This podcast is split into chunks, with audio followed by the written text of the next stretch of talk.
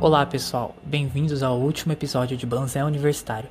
Quem vos fala é Guilherme e nesse episódio vou trazer mais respostas às perguntas que vocês fizeram pra gente no Instagram. Bom, vamos começar, né? A primeira pergunta que eu selecionei que bastante de vocês perguntaram foi: Quais são os animais e plantas símbolos do Pantanal? Bom, o tuiuiu com seu rosto preto, papo vermelho, corpo branco de 1,40m de altura e envergadura de até 3 metros, é considerado como a ave símbolo do Pantanal. Já o ipê roxo, com suas belas flores, a árvore símbolo. E esta serve de abrigo e ninho para o tuiuiu. Outra pergunta que fizeram que eu achei bastante interessante foi: Quais os aspectos da vegetação tornam as queimadas tão difíceis de serem contidas? É uma ótima pergunta, porém não é a vegetação que faz com que o fogo se espalhe com facilidade e sim o relevo natural do Pantanal. Por ser uma planície sem montanhas ou barreiras físicas naturais para o caminho das correntes do vento, o ar passa com facilidade por dentro do Pantanal, espalhando os focos de incêndio rapidamente dadas as devidas condições. Outra pergunta que vocês fizeram bastante foi: como se dá o escoamento das áreas inundadas do Pantanal e por que demora tanto?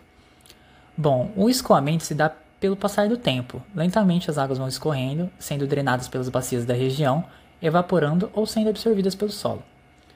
Isso demora muito tempo graças ao relevo regular e, e o solo pouco permeável do Pantanal. Então, a região continua inundada por meses e meses até que ocorra essa drenagem.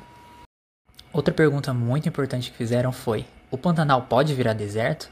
Sim, infelizmente isso é possível. Graças à composição mista do Pantanal, que envolve três diferentes biomas que também podem virar deserto, se períodos de seca forem muito estendidos, muito fortes, por muito tempo, existe essa possibilidade. A próxima pergunta foi: O Pantanal é um hotspot? Para quem não sabe, hotspot é uma região onde são encontradas muitas espécies endêmicas, ou seja, que só ocorrem ali, que podem estar ameaçadas de extinção, funcionando como uma reserva biológica que merece mais atenção.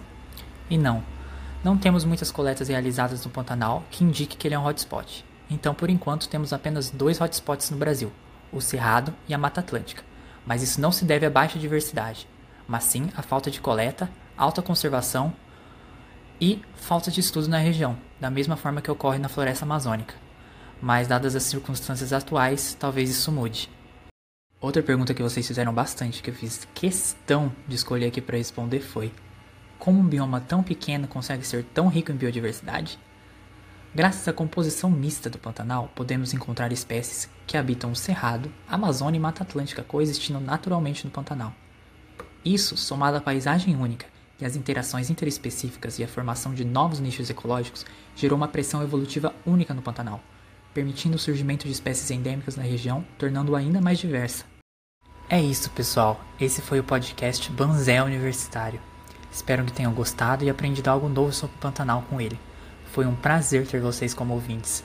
Compartilhe ele com seus pais, amigos ou até mesmo aquele tio pescador que jura que lutou contra o jacaré numa viagem que fez no Pantanal. Vamos divulgar a ciência. Fiquem bem e se cuidem.